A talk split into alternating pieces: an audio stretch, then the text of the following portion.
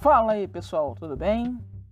Meu nome é Wellington Silva e você está no Pensando Direito Podcast.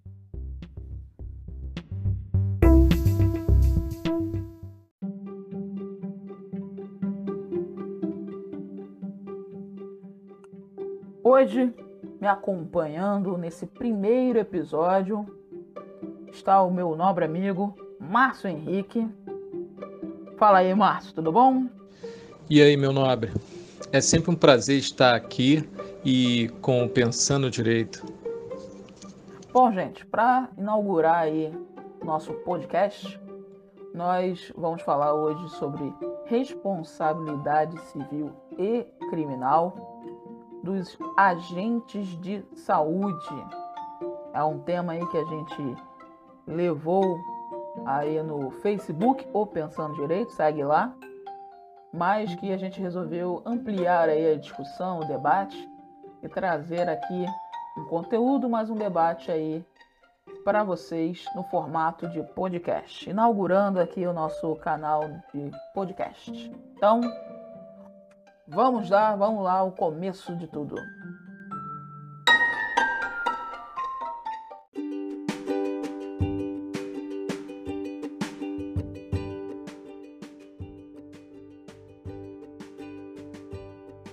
A responsabilidade civil é obrigação adquirida ao causador do dano, de um dano, este causado a interesse coletivo ou individual, assumindo o prejuízo de seus atos, seja na seara judicial ou extrajudicial.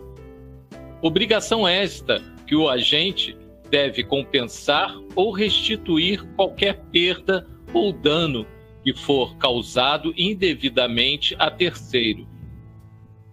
Entende-se assim, por dever jurídico, a conduta externa de uma pessoa imposta pelo direito positivo por exigência da convivência social.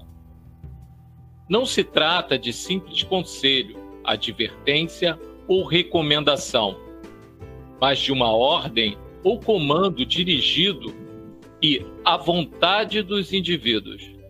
De sorte que impor deveres jurídicos importa criar obrigações. O artigo 186 do Código Civil diz que aquele que por ação ou omissão voluntária, negligência ou imperícia ou imprudência violar direito e causar danos a outrem ainda que exclusivamente moral, comete ato ilícito. O ato ilícito acontece quando há uma lesão ao dever jurídico de fazer ou deixar de fazer algo, gerando assim um resultado danoso a outrem.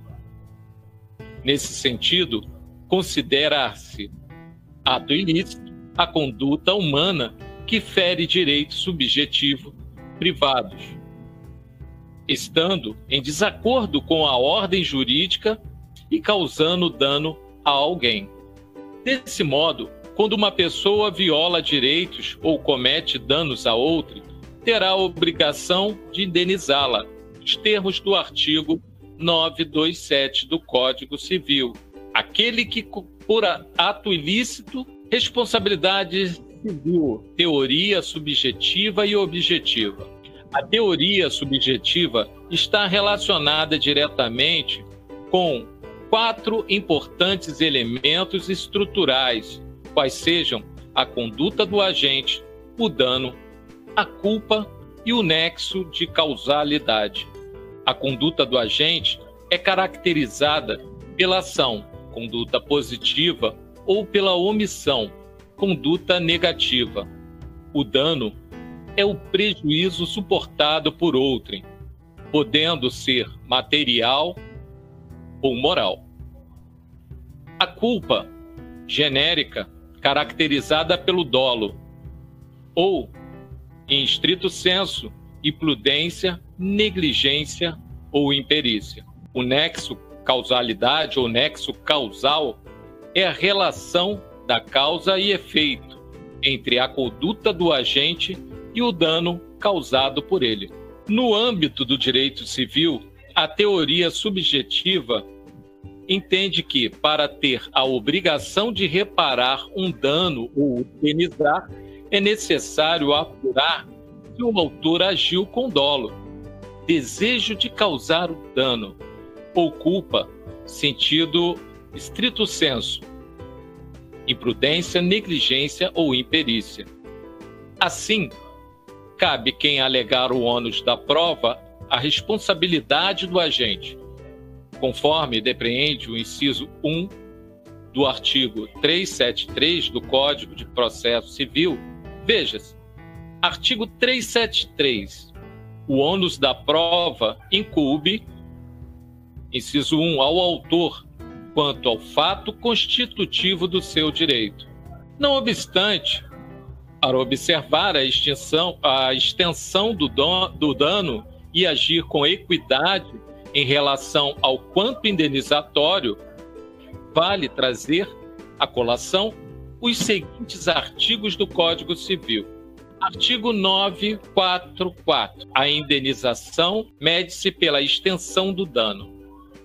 Seu parágrafo único, se houver excessiva desproporção entre a gravidade da culpa e o dano, poderá o juiz reduzir equitativamente a indenização. Artigo 945. Se a vítima tiver concorrido culposamente para o evento danoso, a sua indenização será fixada tendo-se em conta a gravidade de sua culpa em confronto com a do, da parte autora causadora do dano. Em relação à teoria objetiva, esta não, não precisa da comprovação da culpa do agente para imputar a responsabilidade civil, conforme o parágrafo único do artigo 927 do Código Civil, haverá, em alguns casos específicos,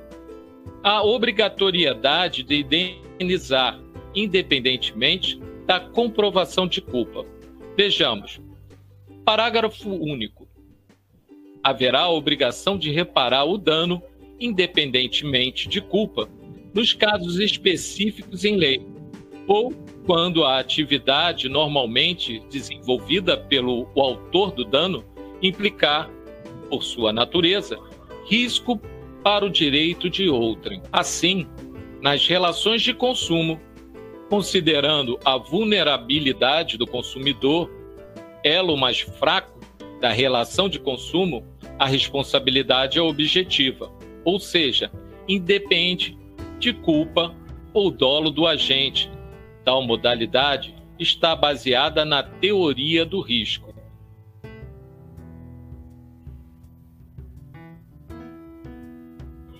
A responsabilidade civil médica não está tutelada apenas no Código Civil, mas também no Código de Defesa do Consumidor. Com efeito, nas relações envolvendo o profissional da área médica, o Código de Defesa do Consumidor, em seu artigo 14, parágrafo 4, aborda a responsabilidade civil do médico e o dever de indenizar. Vejamos, artigo 14.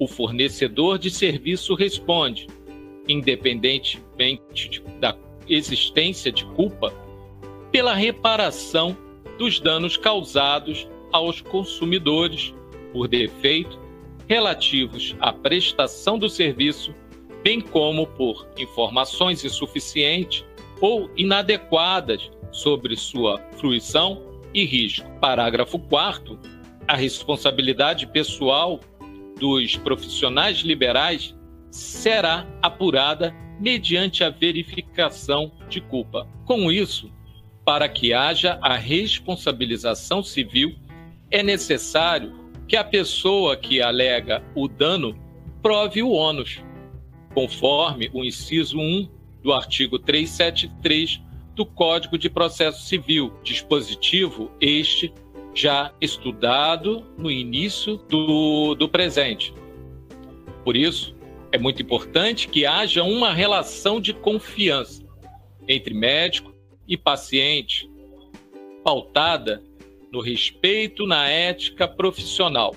O médico deve sempre ser o mais claro e transparente possível ao esclarecer e cientificar um paciente sobre os riscos que incorre o procedimento por ele assumido. O dever de informação é inerente à atividade profissional, pois antes de realizar o contrato de prestação de serviço médico, se faz necessário sanar todas as dúvidas do paciente, pois muito, muitos acreditam que o resultado depende exclusivamente do médico, o que, na maioria das vezes, não é verdade.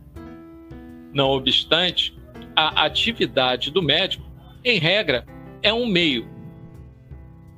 Assim, na obrigação de meio, o resultado não depende exclusivamente do profissional que executou o procedimento.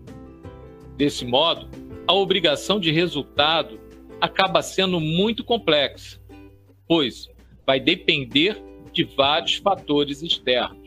De acordo com o Conselho Federal de Medicina, o erro médico é o dano provocado no paciente pela ação ou inação do médico, exercício da profissão e sem a intenção de cometê-lo. Assim, caso ocorra o dano, o paciente terá o direito de pleitear uma ação para reparar o prejuízo suportado. Vale lembrar que, no caso de responsabilidade médica, a culpa será sempre subjetiva. Caberá a quem alega paciente provar o dano por ele sofrido.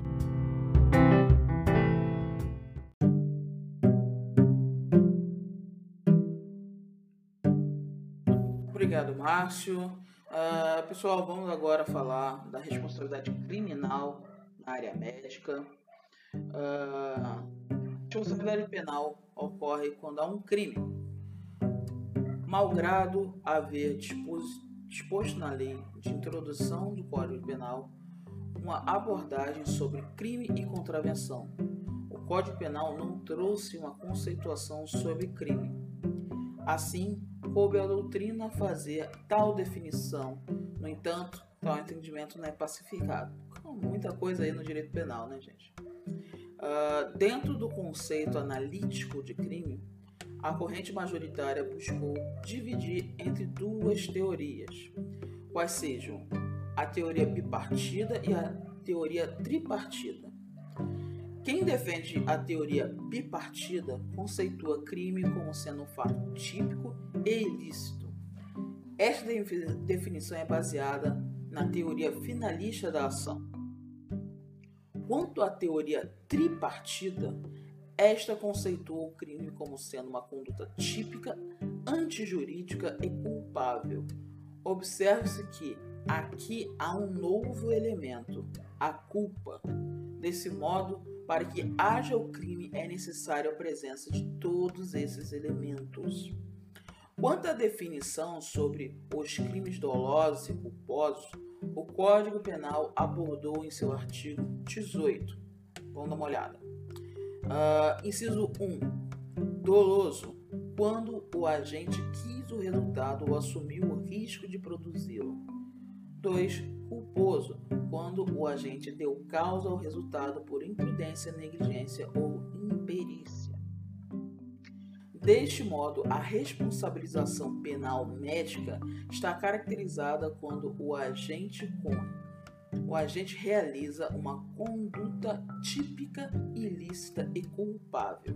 Assim, há no Código Penal diversas condutas tipificadas que um profissional de saúde pode cometer. Um exemplo é o disposto no artigo 154, onde aborda a violação do segredo profissional. Comete o ato, ato ilícito o médico que, compartilhar informações pessoais de seus pacientes a outrem. Insta a salientar que essa conduta só incorre numa modalidade dolosa. A modalidade culposa pode ocorrer quando o profissional da medicina realiza um procedimento e, por imprudência, negligência ou imperícia, causa dano ao seu paciente. Exemplo, ao realizar um procedimento cirúrgico, esquecer um objeto estranho dentro do corpo do paciente. Vale frisar que a condenação do médico na esfera penal não impede que o mesmo seja venha a ser condenado na, no âmbito civil, conforme depreende o artigo 935 do Código Civil e o artigo 66 do Código de Processo Penal. O processo civil, agora já passando, uh, tirando um pouquinho da parte de, de direito criminal, direito penal, a gente vai falar um pouquinho sobre responsabilidade ética. Assim, com, como algumas profissões, alguns eh, encargos, algumas profissões, eles têm não só a responsabilidade civil, criminal, mas como uma, um, um, conselho. Né? Nós, advogados, nós temos a OAB e o, o, os médicos eles têm o Conselho de Medicina, ou o Conselho Regional, e também tem o Conselho Federal, que também tem lá o seu código de ética e uma responsabilidade ética. Então, há também uma questão de, de responsabilização e processo ético. Assim como nós também temos lá o nosso TED, né? Tribunal de Ética e Disciplina.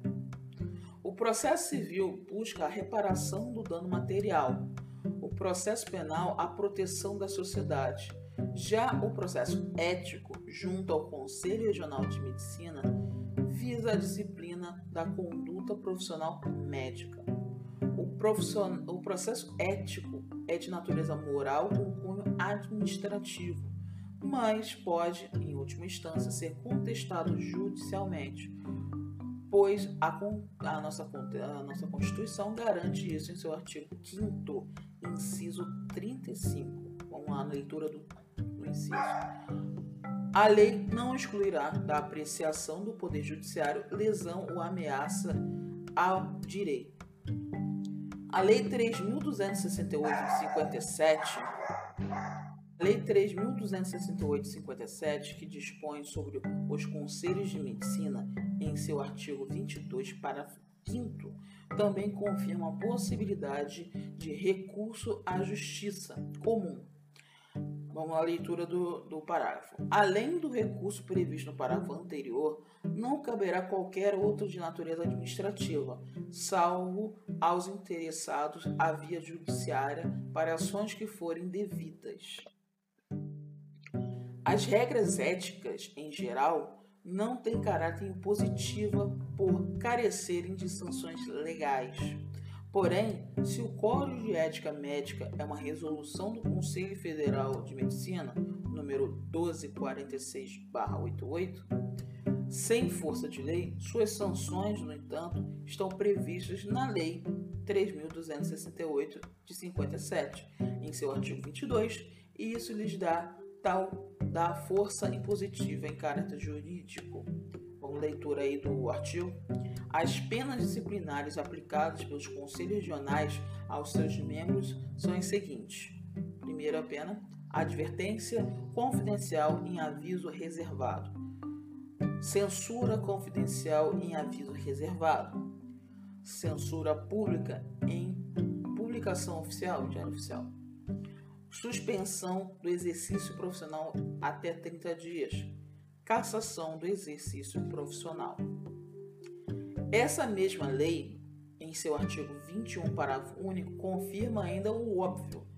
O poder disciplinar e aplicar penalidades aos médicos compete exclusivamente ao Conselho Regional, em que, est, em que estavam escritos ao tempo de, do fato punível em que ocorreu nos termos do artigo 18, parágrafo único. E agora a leitura do parágrafo único do artigo 21. A jurisdição disciplinar estabelecida neste artigo não derroga a jurisdição comum quando o fato constitui crime punível em lei.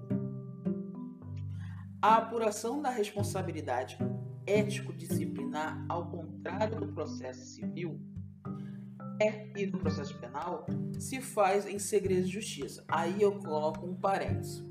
Na verdade, no processo civil também temos casos de segredo de justiça. Alguns são instantâneos, né? casos de família, que tramitam na vara de família, um alimento, divórcio. Outros você pode requerer ou simplesmente ou o processo inteiro ou uma parte do processo. Né? Algum documento daquele que foi anexado àquele processo pode ter algum segredo ou algum sigilo. Então você pode requerer ao juiz a concessão do segredo de justiça. Note que aí é uma diferença, aí é uma concessão. É, você requer ao juiz e ele vai analisar e vai tomar a decisão de acordo aí com, o que for cabível. Aqui é uma regra. Os processos ético-disciplinar são em segredo de justiça. Ok? Segundo o artigo 38 do Código de Processo Ético-Disciplinar, resolução do Conselho Federal de Medicina 146496, o julgamento disciplinar far-se-á a portas fechadas, sendo permitida somente a presença das partes e seus procuradores, até o encerramento da sessão. Isso me fez lembrar que, assim, a gente está nesse meio de pandemia, né? Então, a, a rede de TV ela tem que passar novela velha, né? Aí, eu me pegando aí, passando aí pela, pela sala, eu tava passando lá a, uma novela, era, eu era Fina Estampa. Uh, tava passando lá a novela e tinha um processo disciplinar de uma médica, né? Uh, não vou tecer maiores detalhes aí do, do processo, porque isso aí não, nesse momento fala de uma questão de responsabilidade médica, porque ela tomou uma atitude que não poderia, é, não poderia seguir e ela estava sendo, estava ocorrendo o, o julgamento dela lá no, pelo conselho. Estava em portas fechadas, dentro da sala não tinha público, só tinha lá as pessoas que, que iam depor, que estavam envolvidas. Tinha até uma pessoa que estava tentando escutar o que estava acontecendo e foi barrada, foi impedida. Então, assim, pelo menos nesse ponto aí, eles conseguiram dar um pouco, ser um pouquinho, acredito que foi um pouquinho mais fiel. É claro que a gente tem algumas críticas aí, porque na hora de fazer julgamento, julgamento julgamento de fazer alguma audiência, algum julgamento de processo judicial, é, eles exageram um pouquinho, mesclam com a justiça lá, americana dos filmes e acabam não trazendo a realidade. Mas pelo menos aí, aparentemente, eles é, seguiram um pouquinho a realidade. Né? Uh, esse segredo é, no entanto, relativo, pois a justiça comum, tanto civil como criminal, pode requisi requisicionar cópias do processo para instruir demandas cíveis ou criminais utilizadas como meio de provas. A justiça comum não pode, porém, apreciar a questão de mérito ético-disciplinar, que, legalmente, é de competência exclusiva dos conselhos de medicina segundo o artigo 2 da Lei 3.268. O Conselho Federal e os Conselhos Regionais de Medicina são os órgãos superiores da ética profissional em toda a República e, ao mesmo tempo, julgadores e disciplinadores da classe médica, cabendo-lhes zelar e trabalhar por todos os meios ao seu alcance, pelo perfeito desempenho ético da medicina e pelo prestígio e bom conceito da profissão e dos que a exercem legalmente. Os processos éticos estão também sujeitos à prescrição, segundo o Código de Processo de Ética Profissional, em seu artigo 51. A punibilidade por falta de ética sujeita a processo ético profissional, profissional prescreve em cinco anos, contados a partir da data do conhecimento do fato.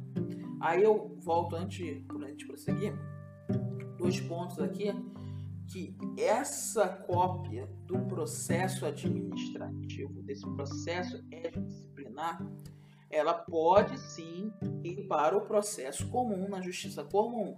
Só que, novamente, você pode requerer ao juízo a decretação de segredo de justiça no processo inteiro ou somente nessas cópias, pela questão de eles estar, estarem imbuídos já de um segredo de justiça, de um segredo uh, ético-disciplinar.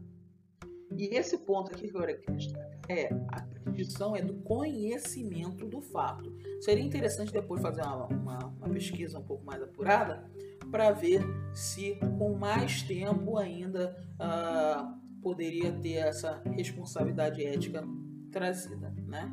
Fica aí a pergunta, se por acaso daqui a 20 anos alguém tomar conhecimento de que um determinado médico cometeu alguma falha, alguma, é, algo que é, vai de encontro com a, com a ética, se ainda poderia entrar com o processo. Afinal de contas, aqui a prescrição é de, de a partir do fato, do conhecimento do fato. Será que aí teriam alguma outra coisa? Vamos pesquisar depois, isso aí fica como atividade. Assim, em razão das sanções legais impostas nos casos de infrações éticas e do acesso às decisões de, dos conselhos de medicina pela justiça comum, as quais são frequentemente solicitados, é de todo o interesse dos médicos os processos ético-disciplinares que os mesmos sejam criteriosamente acompanhados, de maneira a não dar margens a outras demandas, por vezes bem flutuosas questão médica aí pode ter um caráter um pouco maior. Responsabilidade do hospital. É essencial que você primeiro entenda a diferença dos atos que envolvem um atendimento hospitalar. São eles: atos extramédicos relacionados ao hospital, má qualidade de prestação de serviço, hotelaria, nutrição, equipamentos, estrutura, etc. Atos paramédicos relacionados à equipe multidisciplinar envolvida no atendimento e que são considerados prepostos do, do hospital. Enfermeiros, nutricionistas, fisioterapeutas, técnicos de enfermagem, etc. Atos essencialmente médicos, relacionados aos atos executados exclusivamente por médicos. Pois bem, dito isso, é imprescindível que você avaliar de qual ato o dano decorreu pois a responsabilidade do hospital será objetiva por atos extramédicos e paramédicos, atos extramédicos e paramédicos, na qualidade de prestador de serviço, submetendo-se então às regras do Código de Defesa do Consumidor, e subjetiva por atos essencialmente médicos, dependendo então da prova da culpa do profissional, inclusive para responsabilizar solidariamente a instituição hospitalar.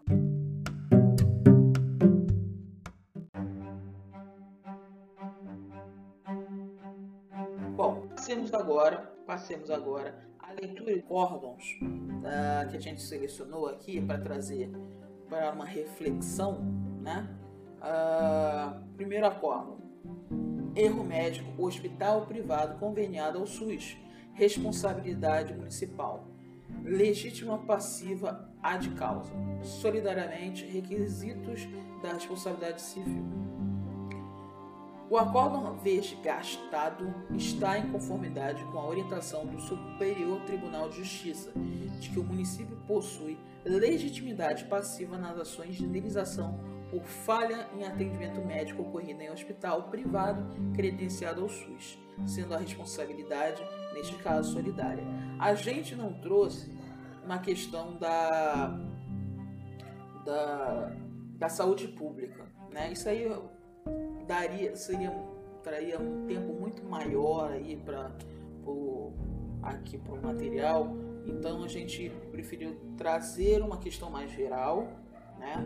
E depois aí mais para frente a gente pode falar, a gente em outubro deve falar sobre é, saúde pública, então aí a gente traz um outro conteúdo, tá?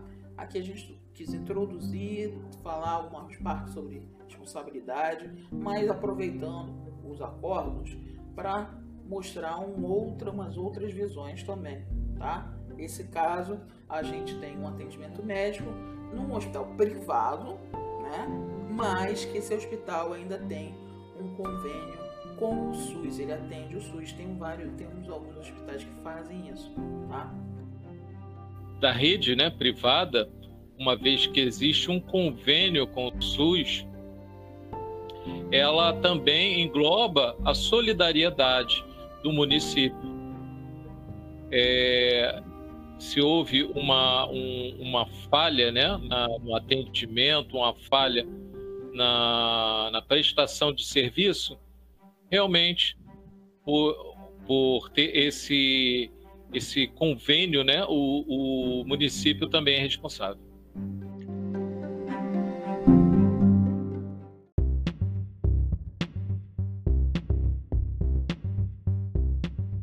Passando agora para o segundo acórdão, nós temos aqui, ó, erro médico, hospital, falta de vínculo, responsabilidade, ausência, decisão antiga. Conforme entendimento desta Corte Superior, quando a falha técnica é restrita ao profissional médico sem vínculo com o hospital, cabe não cabe atribuir ao, ao hospital a obrigação de indenizar. É incontroverso que o erro médico foi praticado por profissionais que não faziam parte do corpo clínico do hospital e que tampouco atuavam sob suas ordens. Aí, antes de passar aqui para a mesa, uh, a gente, é, num dos Pensando Direito, Pensando Direito News, depois vocês vão lá no YouTube e dar uma olhadinha, uh, a gente tem um Pensando Direito News que foi uma notícia de um julgamento mais ou menos desses moldes. Uh, se eu não me engano, né, nós tínhamos um processo foi um, uma questão de resultado, nem foi de meio. Foi de uma responsabilidade de resultado, porque era um procedimento estético, em que o procedimento não deu certo, a, a pessoa entrou com uma ação contra o médico e contra o hospital,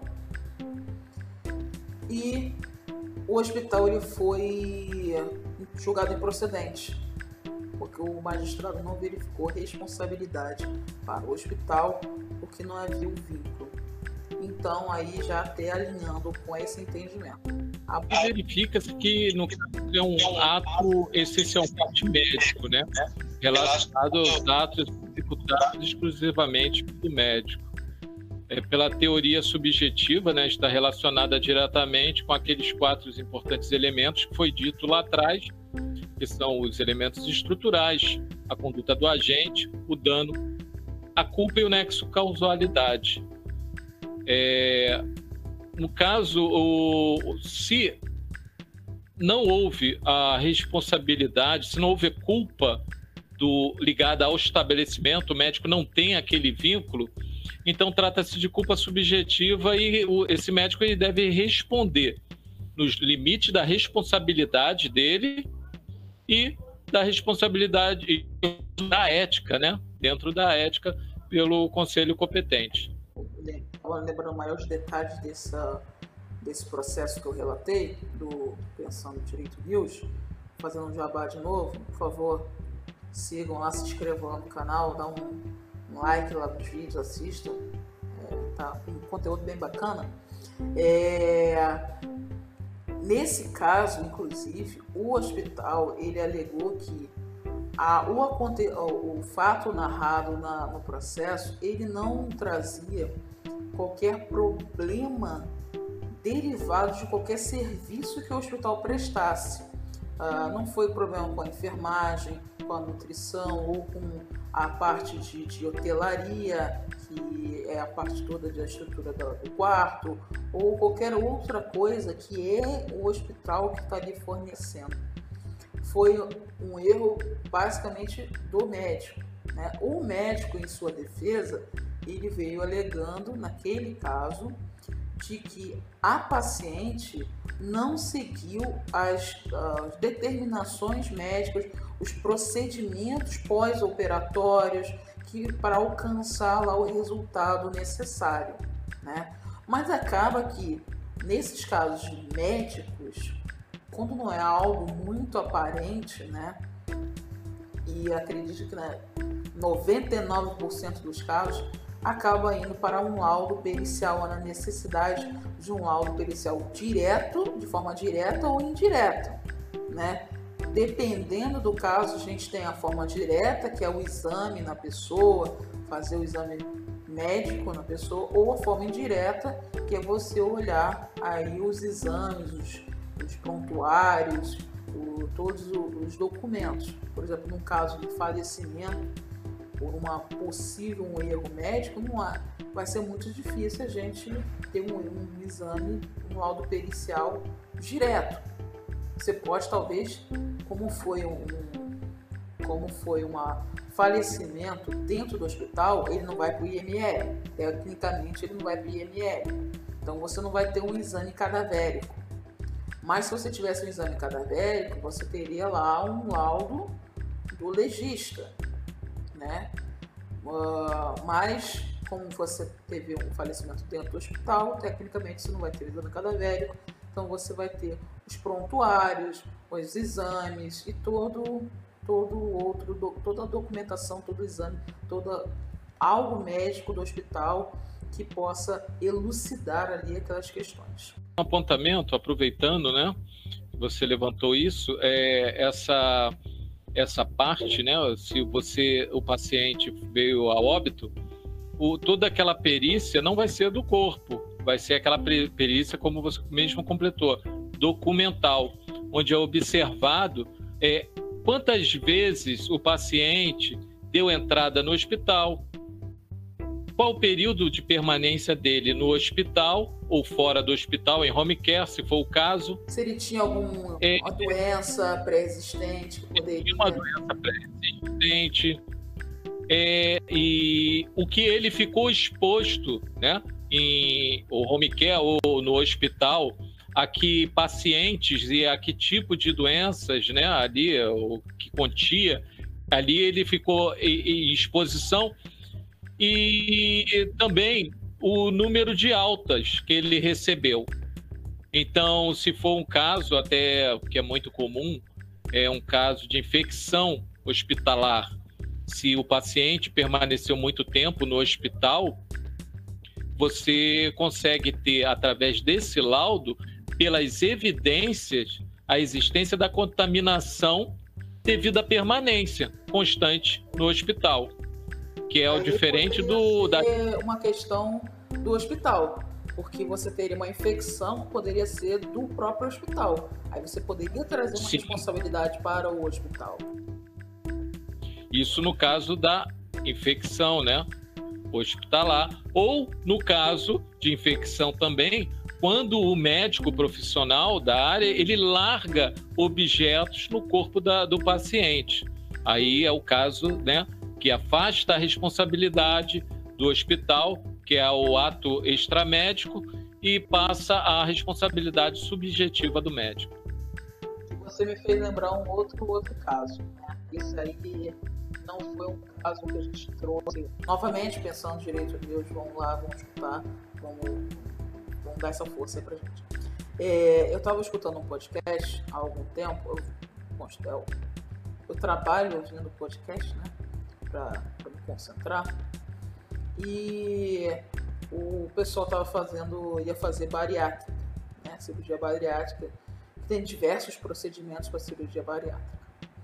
E um desses procedimentos, a pessoa ficaria com um tipo estômago antigo, ficaria inacessível, o estômago normal ficaria inacessível. Eu não sei qual é o tipo, a, a, a, o tipo lá da cirurgia mas você ficaria com um estômago inutilizável lá, é, que não teria, passaria por nenhum exame.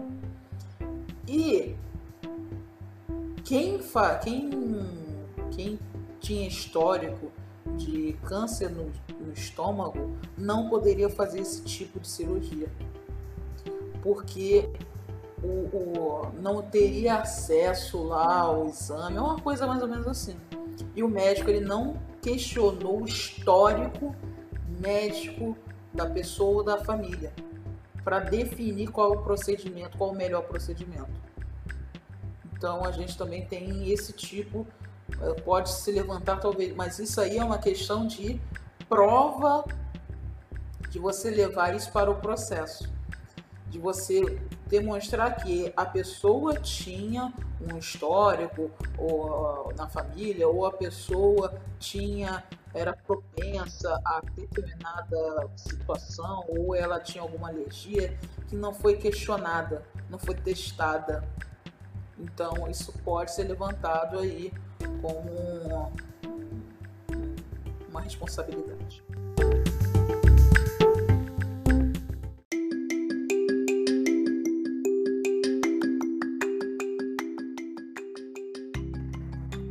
Bom, gente, para as considerações finais, eu passo a palavra para nossa amiga e parceira do Pensando Direito, a doutora Maria Loureiro. Maria, por favor. Eu gostaria de destacar, diante de tudo que nós vimos até agora, é, a questão da, do cuidado que o profissional do direito deve ter no, no momento de conduzir a, a demanda, no momento de elaborar a sua petição inicial, tendo em vista essas questões aí é, extremamente técnicas é, de quem como de quem é então a culpa, de quem é a responsabilidade, se ela é se a responsabilidade é do hospital, se a responsabilidade é solidária, é, como direcionar isso de forma correta, porque não muito é, é, incomum é, percebemos em algumas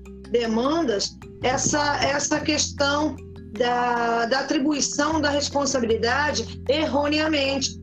É, então, eu gostaria de firmar bastante essa questão, muito, com muito cuidado ao analisar essa relação do médico com o paciente, se há uma relação aí contratual específica, se essa relação ela é, é pelos moldes do, do, do Código de Defesa do Consumidor. Muita atenção aí nesse momento, porque é, é as situações podem ser confundidas aí. É, no momento em que o médico ele é aquele médico contratado, aquele cirurgião que você contratou para fazer a sua cirurgia, numa, ou numa outra situação, quando você vai fazer uma cirurgia de emergência e você tem um cirurgião aí é, médico do, que faz parte né, do corpo clínico aí daquele hospital, da, da, daquela casa de saúde. Enfim, essa, essa questão aí da atribuição correta da responsabilidade. É a questão do, do erro médico, é uma questão muito complexa, principalmente quando justamente a gente trata das cirurgias plásticas, né? Das, é, em relação aos cirurgiões plásticos, se a cirurgia plástica ela é uma, uma cirurgia de meio ou uma cirurgia é, de resultado. Em alguns casos, até é, já há um entendimento de que a cirurgia plástica é considerada assim uma é uma cirurgia de resultado, mas na grande maioria dos casos ela é uma cirurgia é, de meio. E em relação à questão do erro médico, é uma questão também muito difícil de ser, compro, de ser comprovada é, na prática, né? a não ser que seja uma situação extremamente gritante, como você já bem é, é se posicionou, quando é, o cirurgião deixa algum elemento cirúrgico no abdômen da, da, do paciente, aí não, não, não seja muita, muita dificuldade, né? Você, você vai lá, analisa o contrato, a relação jurídica entre o médico e o, e o hospital, se ele é funcionário, se ele não é, se ele tem ali um vínculo empregatício, como é esse vínculo, interessante isso também, como é esse vínculo empregatício, é, e se não há, a coisa fica mais fácil. Mas nos casos em que demanda aí uma elasticidade muito é, complexa, é, uma perícia muito profunda, é, fica muito difícil essa, essa comprovação. Trago para vocês um caso é, ocorrido na comarca de Jundiaí, São Paulo. O caso é o seguinte: um hospital da comarca de Jundiaí deve pagar indenização de 210 mil reais à família de uma paciente que faleceu após cirurgia e redução de estômago. O marido e seus dois filhos receberão 70 mil reais cada. A decisão da primeira Câmara de Direito Privado do Tribunal de Justiça de São Paulo consta da, da decisão que três dias após o procedimento, a paciente foi liberada, mesmo se queixando de muitas dores nas costas. Depois de dois dias, precisou retornar ao hospital, onde foi submetida a outros procedimentos e ficou um longo período internada, até mesmo na UTI. Passados 40 dias, ela teve alta novamente, apesar de persistirem as dores nas costas e falta de ar. A autora faleceu em casa. Aí agora o dado importante.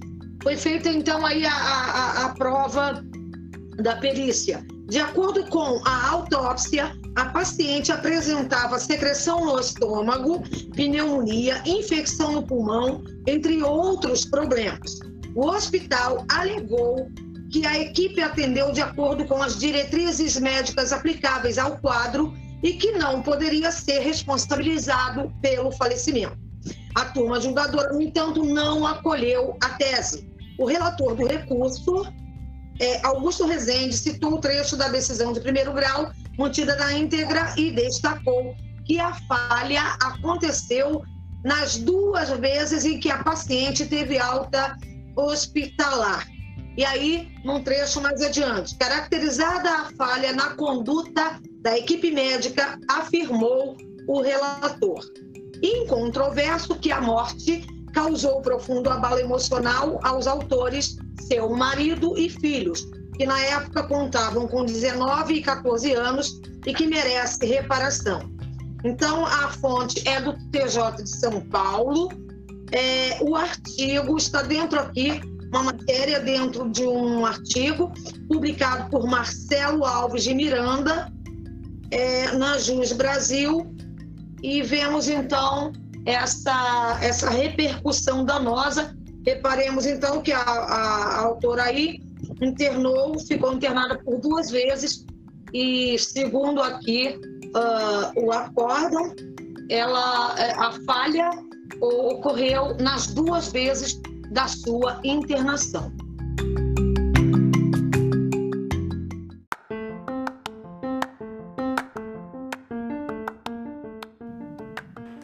Obrigado a todos que escutaram esse episódio. Nosso primeiro episódio, episódio de estreia. É claro que aqui no canal aqui de podcast nós já temos um conteúdo que é o audiolivro Manual de Sobrevivência do Advogado, que é um e-book que eu escrevi, está disponível lá na Amazon. Uh, mas agora a gente traz um novo conteúdo que eu espero que vocês tenham gostado e que, se Deus permitir, vai, a gente vai trazer mais desses com mais, mais frequência. Tá bom, gente? Uh, pensando direito, tá no YouTube, no Instagram, no Facebook, todas as plataformas com conteúdo diferente, diversificado e didático, tá? Tem vídeo aulas no YouTube, tem postagens especiais no Instagram, bastidores e é, toda segunda e sexta, 8 horas da noite, conteúdo especial aí no Facebook, tá bom? Muito obrigado a todos, espero vocês na próxima. Fiquem bem.